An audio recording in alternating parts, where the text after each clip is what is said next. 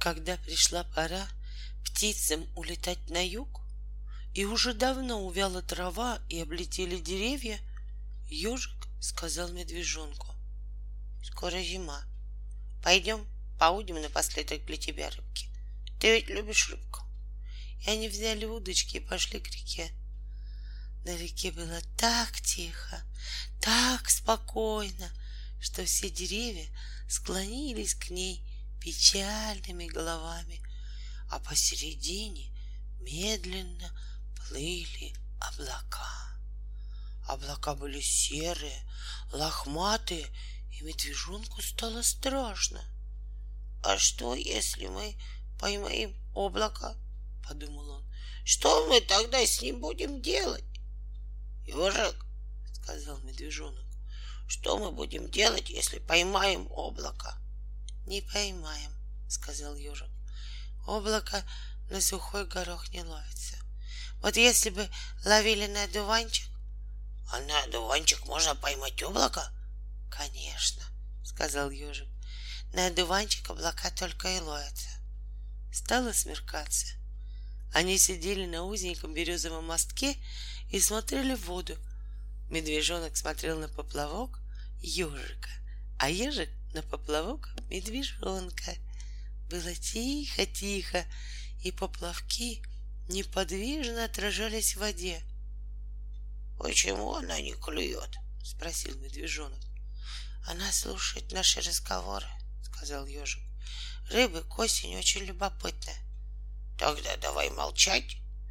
И они целый час сидели молча. Вдруг поплавок медвежонка заплясал и глубоко нырнул. «Клюет!» — крикнул ежик. «Ой!» — воскликнул медвежонок. «Тянет!» «Держи, держи!» — сказал ежик. «Что-то очень тяжелое!» — шепнул медвежонок. «В прошлом году здесь утонуло старое облако. Может, это оно?» «Держи, держи!» — повторил ежик. Но тут удочка медвежонка согнулась дугой, потом со свистом распрямилась, и высоко в небо взлетела огромная красная луна. Луна!